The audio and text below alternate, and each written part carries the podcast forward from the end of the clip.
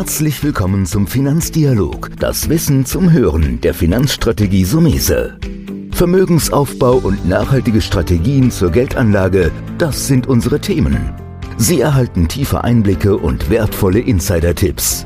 Schön, dass Sie dabei sind.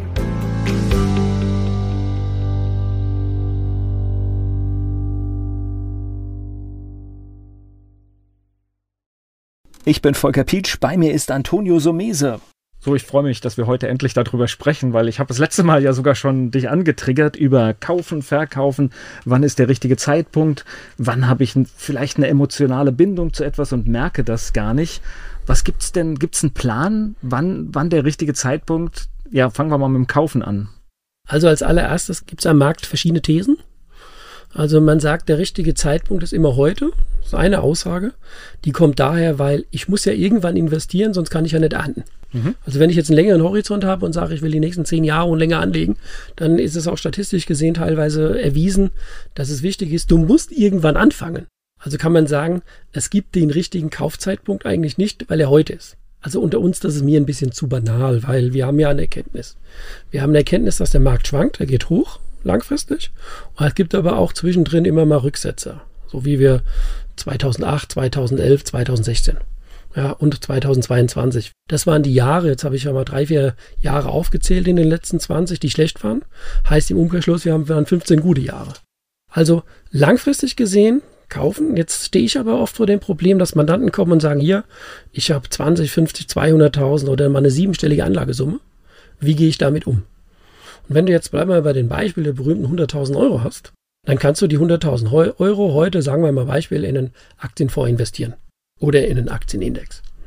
Das hast du getan und drei Monate später geht es 20 Prozent runter. Dann wird jeder emotional sagen, das ist aber scheiße, so Mese. Hätte man ja sehen können. Und dadurch, dass der Markt eine Schwankung hat und ich es nicht sehen kann, wann das hochgeht und runter, weil dann werden wir ja alle Millionäre, gibt es sowas, das nennen wir die 12 plus 1 Regel. Das ist eine Strategie, wo wir uns entwickelt haben, haben gesagt, da es den richtigen Zeitpunkt langfristig nicht gibt, was eine banale Betrachtung ist von eben, können wir aber kurzfristig versuchen, im Einstieg, im Aufbau eines Depots, einen besseren Durchschnittskurs zu finden. Und Durchschnittskurs heißt, ich kaufe jeden Monat in Tranchen. Also habe ich mehrere Zeitpunkte. Und ich würde sagen, mehrere verschiedene Zeitpunkte, ich werde es gleich nochmal erläutern, machen es ja dann so, dass ich einen Durchschnittswert habe. Erhöhe mal die Summe von 100.000 auf 120.000 Euro. Du hast 120.000 Euro, es ist Januar des Jahres. Und jetzt sage ich, wir kaufen heute für 10.000. Dann kaufen wir im Februar für 10.000. Also das heißt, wir legen die 120.000 Euro über zwölf Monate an. Das ist jetzt so ein Anlagebeispiel, was wir zum Teil zelebrieren. Wir variieren natürlich immer nur ein bisschen die Anlagezeitung. In der Realität machen wir manchmal 12 Monate, 36 Monate. Aber um einfacher für die Hörer zu erklären, sagen wir, ich habe also zwölf Mal in dem Jahr gekauft. Und wenn ich jetzt mir das angucke, dann sehe ich, ich habe zwölf verschiedene Daten, also ein Datum, zwölf verschiedene, und ich habe zwölf verschiedene Kurse.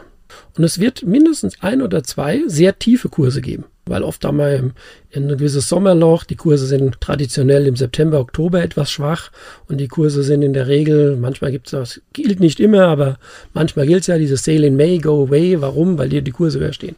Also kannst du sagen, wenn ich 120.000 auf zwölf Monate verteile, habe ich zwölf Kurse und werde davon bestimmt mal den perfekten Zeitpunkt haben.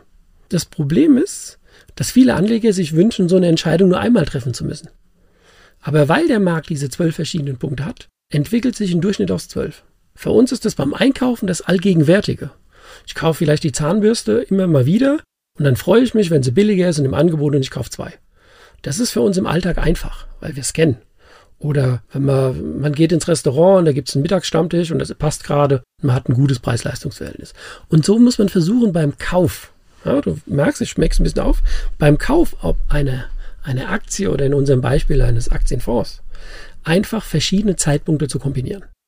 Wenn ich jetzt zum Beispiel sage, naja, ich erwarte eigentlich, dass die Kurse in den nächsten ein, zwei Jahren stark steigen, weil sie vorher stark gefallen ist, dann wäre die Aufteilung auf zwölf Monate vielleicht falsch.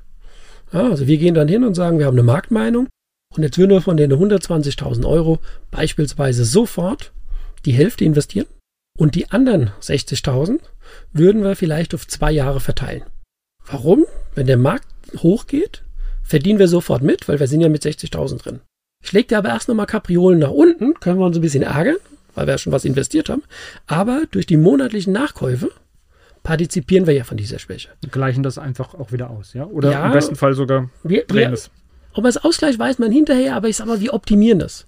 Und das ist eigentlich, was ich sage, die 12 plus 1 Regel, haben wir auch auf un unserer Website in der Wissenslaunch beispielsweise beschrieben. Die tut ja nichts mehr dokumentieren wie renne nicht blind rein. Hab also einen Plan beim Einstieg. Aber jetzt ist ja das nur die eine Seite der Medaille. Ich denke, ich weiß jetzt, was du jetzt fragen wirst. Die andere Seite ist, glaube ich, die dramatische. Also aus meiner Sicht die dramatischere. Wenn etwas gut gelaufen ist, musst du dich ja irgendwann trennen. Das ist ja der Sinn der Sache auch, ne? Ja, und da ist es natürlich wieder so ein bisschen ein Punkt. Wir haben ja Portfolios entwickelt. Und an der Portfoliolösung kann ich das äh, vielleicht ganz gut nochmal entscheiden. Wir haben ein Zukunftsdepot entwickelt, wo wir gesagt haben, wir haben zehn interessante Märkte und wir setzen jetzt in jeden zehn Prozent. Jetzt mache ich ein Beispiel, weil deine Frage kommt ja immer so ein bisschen aus diesem Einzeltitel. Ich habe eine Aktie, die gut gelaufen ist, oder ich habe einen Fonds, der gut gelaufen ist. Ich will es aber trotzdem ein bisschen komplexer machen an der Stelle und sage, du hast also jetzt 100.000 Euro investiert und in jeden dieser Fonds 10.000. Und jetzt guckst du am Jahresende da rein und jetzt steht ein Fonds nicht bei 10.000, sondern bei 16.000. Dann würdest du sagen, boah, 60% plus? Soll ich den jetzt behalten oder soll ich den Wert verkaufen? Bei unseren Portfolios sagen wir so, wir wollen eine Risikostreuung haben, dann verkaufen wir und verteilen dieses Geld auf diese Fonds, die nicht gelaufen sind. Was ja die Logik ist. Weil es gibt ja da noch Fonds, die von 10.000 auf 8.000 gefallen sind. Also wir nennen das ein Rebalancing. Und das ist jetzt so ein bisschen die Frage natürlich, die ich so ein bisschen zurückgebe, wenn wir in den Einzeltitel jetzt reingehen, was man auf eine Aktie auch übertragen kann. Ist dieser Verkauf daraus gefußt zu sagen, ich will das Geld dann wieder anlegen? Oder willst du einfach nur sagen, komm, diese Gewinnmitnahme, da kaufe ich mir mal was Schönes damit? ja, das ist. Äh, Nicht du stellst nur die Fragen, ich mache das jetzt auch mal ja, nein, die, die, die, die Frage ist schon, schon gut. Aber wenn du halt, sage ich mal, jetzt klassischer Anleger bist, dann willst du natürlich das Geld nutzen und noch mehr draus machen, ja. Richtig. Und, und da ist es jetzt natürlich so, dass ich verschiedene Lösungsansätze und daraus kombiniert man dann den perfekten. Also der erste Ansatz, wir bleiben bei dem Beispiel, du hast 10.000 in eine Aktie investiert und die ist jetzt 18.000 wert. Ne? Hat 80% Gewinn gemacht. Jetzt wissen wir, Volker, dass der Durchschnittsgewinn an der Aktie historisch gesehen auf die letzten 60, 100 Jahre rund 10% pro Jahr ist. Also wenn du eine Aktie kaufst und die macht nach einem Jahr, es ist jetzt wirklich übertrieben, aber das ist jetzt mal ein Ausreichender, wir sagen es nach zwei Jahren, wenn man es mal ein bisschen konservativer, nach zwei Jahren hättest du aus 10.000 18.000 gemacht. Dann hast du einen Gewinn, wo du normalerweise nach acht Jahren hättest. Weil ich sage ja 10% pro Jahr, also 10.000 angelegt, wären 1.000 Euro im Durchschnitt. Das heißt, du hast in zwei Jahren einen Gewinn erwirtschaftet, der normalerweise von unserem Marktverständnis in acht Jahren erst da wäre. Und das musste ich jetzt verleiten und sagen, stopp, der Durchschnitt ist 10 und ich habe jetzt in einem Jahr einen überdimensionalen Gewinn gemacht. Und das wäre so der erste Impuls, dir zu sagen, dann nimm den Wert doch weg. Und jetzt haben viele das Problem und sagen, dann verkaufe ich den komplett. Und was ich mit meinem Rebalancing in unseren Portfolios mache, kannst du ja auch im Einzeltitel versuchen. Du kannst jetzt sagen, wenn du an den Wert glaubst, dann nimm doch jetzt den Gewinn, die 8000, und investiere die woanders. Jetzt gibt es viele, die auch die Idee kommen und sagen, oh, jetzt habe ich mit der einen Aktie hier 10 angelegt, bin bei 18.000, ich habe 8.000, kauf mir die nächste Aktie. Jetzt kommt der Toni, der Spielverderber, und sagt wieder Diversifizierung. Eigentlich müsstest du jetzt die 8.000 nehmen und dafür zum Beispiel Gold kaufen. Oder du legst die auf Tagesgeld. Dann diversifizierst du. Weil wenn du jetzt mit den 8000 wieder eine Aktie kaufst, aber der komplette Aktienmarkt einbricht, was wir ja alle paar Jahre erleben, welche Risikostreuung hast du im Gesamtvermögen? Keine, weil du ja nur in eine Anlageklasse bist. Also würde ich den Prozess des Verkaufes darüber mir Gedanken machen, was will ich mit dem Geld tun? Entweder verbreite ich und gehe auf mehr Aktien und bin mir des Risikos bewusst, oder gehe einfach immer in ein Tagesgeld rein, was ich oft meinen Mandanten sage, auch gerne den Älteren, denen sage ich gerne, dann nehmen Sie doch einen Teil vom Gewinn und fahren Sie in den nächsten Urlaub, weil das kann einem keiner mehr nehmen. Also, du hast die Möglichkeit, auch in Raten zu verkaufen. Also was wir eben gesehen haben, die 12 plus 1 Regel, die würde ich im Verkauf nicht eins zu eins zu setzen, aber du kannst ja auch hingehen und sagen, naja, jetzt hast du 10.000 investiert, der Gewinn ist 18.000, ich verkaufe Variante 1 alles. Das solltest du dann tun, wenn du einfach dem Manager nicht mehr glaubst oder der, der Vorstand hat gewechselt, dann nimmst du einfach mit. Oder du sagst, naja, eigentlich ist das Management gut, aber ich kriege jetzt kalte Füße, wie du sagst, das ist so schnell gegangen, dann tust du mindestens mal den Gewinn weg. Manche gehen nach hinten und die sagen, die machen es auch gar andersrum. Die nehmen den Einsatz weg.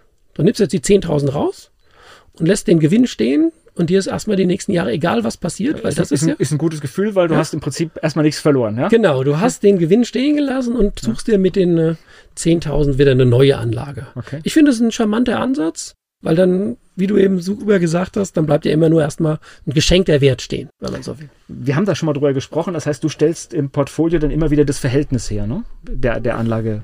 Genau, das heißt, wir, wir nennen das Rebalancing und so haben wir eine verschiedene DNA. Wir haben zum Beispiel im, im ETF-Bereich haben wir ein Depot, da sind 30 Prozent im S&P 500, also für unsere Zuhörer Standard Poor's 500, das sind die 500 größten Unternehmen in Amerika. Und damit spielen wir. In diesem Depot ist dieser Wert 30 Prozent. Wenn er gut läuft, schneiden wir es weg. Und umgekehrt auch, und das ist vielleicht das Thema dann nochmal zu beleuchten für den Verkauf für dich. Wenn du jetzt in unserem Beispiel sagst, die 10.000 lässt du stehen, Du nimmst den Gewinn und gehst auf das Tagesgeld. Jetzt kann das ja passieren, dass diese 10.000 wieder fallen. Dann könntest du dieselbe Aktie, die du magst, nochmal nachkaufen und wieder verbilligen. Das heißt, man kann auch bei einer Einzelaktie über, sagen wir mal, mehrere Jahre den Wert sogar mehrmals kaufen und verkaufen. Und das ist nochmal so eine Variante. Also du siehst, ich versuche jetzt mal nochmal zusammenzufassen. Es gibt den Punkt zu sagen, Regel 1 beim Verkauf.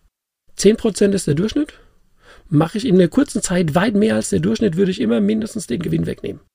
Das ist der eine Ansatz. Oder du sagst, ich will einfach mir ein breites Depot aufbauen, dann nimm deinen Einsatz raus. Hast du ja super erkannt, lass den Gewinn stehen. Oder wenn du Zeit und Muße hast, weil es ist ja immer ein bisschen mehr Arbeit der Einzeltitel, du fängst an zu sagen, ich nehme jetzt mal 3000 weg, 5000 und suchst dir einen Verkaufszeitpunkt über mehrere Schritte. Weil sagen wir mal so, du hast eine Aktie gekauft, wir bleiben im Beispiel bei 100 und jetzt steht sie bei 180. Das ist ja derselbe Ansatz. Dann kannst du ja sagen, bei 180 verkaufe ich jetzt ein Drittel. Und jetzt steigt dieses Mistding weiter auf 200. Dann gehst du hin und kannst dich ärgern, dass du schon einen Teil verkauft hast, aber du verkaufst dann nochmal bei 200. Und jetzt hast du dich kaum umgedreht, ist leider im Aktienmarkt so, auf einmal steht es wieder bei 130. Also man kann auch versuchen, bei einem Verkauf, wenn man sich verabschieden will, über Trippelschritte zu gehen, aber da würde ich maximal drei, vier Verkäufe machen. Sonst wird das alles zu kleinteilig. Ne? Aber das zeigt jetzt, man muss da echt strategisch unterwegs sein und die Emotionen können da wirklich ganz gefährlich sein. Ne? Das ist eine der, das ist eigentlich das Schwerste. Die Emotionen. Und da ist es für den Berater oder für mich viel einfacher auf dein Depot zu gucken, als auf mein eigenes. Weil bei meinem eigenen habe ich genau dasselbe. Man hat eine Emotion und eine Verbindung. So wie ich ja schon mal vor einiger Zeit gesagt habe, ich habe BioNTech-Aktien mal gekauft für 1500 und die waren dann irgendwann mal 10.000 wert. Ja, dann habe ich nicht verkauft, weil ich habe mir gesagt, die behalte ich 10 Jahre. Dann sind sie irgendwann zurückgekommen auf 8000, dann habe ich irgendwann gedacht, ja, ich meine, ich kann ja nicht immer nur hier zählen, dann bin ich hingegangen, habe einfach mal für 2000 verkauft. Weil ich meine Position kleiner machen wollte und das Geld in was anderes investiere. Aber ich bin immer noch in dem Wert drin, weil Überraschungen sind positiv wie negativ möglich.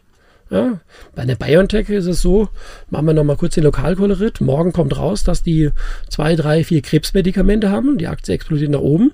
Oder es kommt raus, dass eine Anwendung falsch ist, ein Medikament falsch angewendet wurde. Oder ein Mitbewerber verklagt sie und der gewinnt auf Schadenersatz von Milliarden und dann hast du im Einzeltitel halt beides. Beides möglich. Aber wir müssen immer nochmal abschließende Lanze brechen für die Aktie. Für mich in der Anlage eher diese breite Streuung, weil unser Leben funktioniert nur mit Unternehmen und Werten. Es wäre vielleicht auch mein eigener Podcast, sich nochmal klar zu machen, was man eigentlich am Tag für Aktien in seinem Leben hat. Und das Fazit hier, wie gesagt, du machst es normalerweise gern, heute mache ich es mal. Beim Kaufen mehrere Schritte, einen Plan entwickeln. Manchmal musst du über zwei, drei Jahre investieren. Marktabhängig auch mal eine größere Summe. Und wenn du ratierlich reingehst, kannst du auch sagen, ich kaufe im nächsten Monat mal mehr weil du ja immer noch Liquidität hast, also Gelegenheiten versuchen. Das ist bei großen Werten. Das ist nicht bei einem Sparplan von 100 Euro die nächsten 30 Jahre. Das ist sowieso eine gute Anlagesache, Anlage für junge Leute. Und beim Verkauf überleg dir, was dein Fokus ist. Habe ich überproportionale Gewinne in kurzer Zeit? Will ich den Wert stehen lassen? Und es gibt auch noch einen, einen Spruch am Schluss. Vom Gewinnmitnahme ist noch keiner gestorben. Das war der Finanzdialog, das Wissen zum Hören der Finanzstrategie Sumese. Natürlich ist dieser Podcast keine Anlageempfehlung, denn jede Anlageentscheidung muss individuell getroffen werden. Idealerweise ist sie Teil einer ganzheitlichen Strategie, die exakt zu Ihnen passt. Dazu müssten wir uns persönlich kennenlernen. Besuchen Sie uns auf sumese.de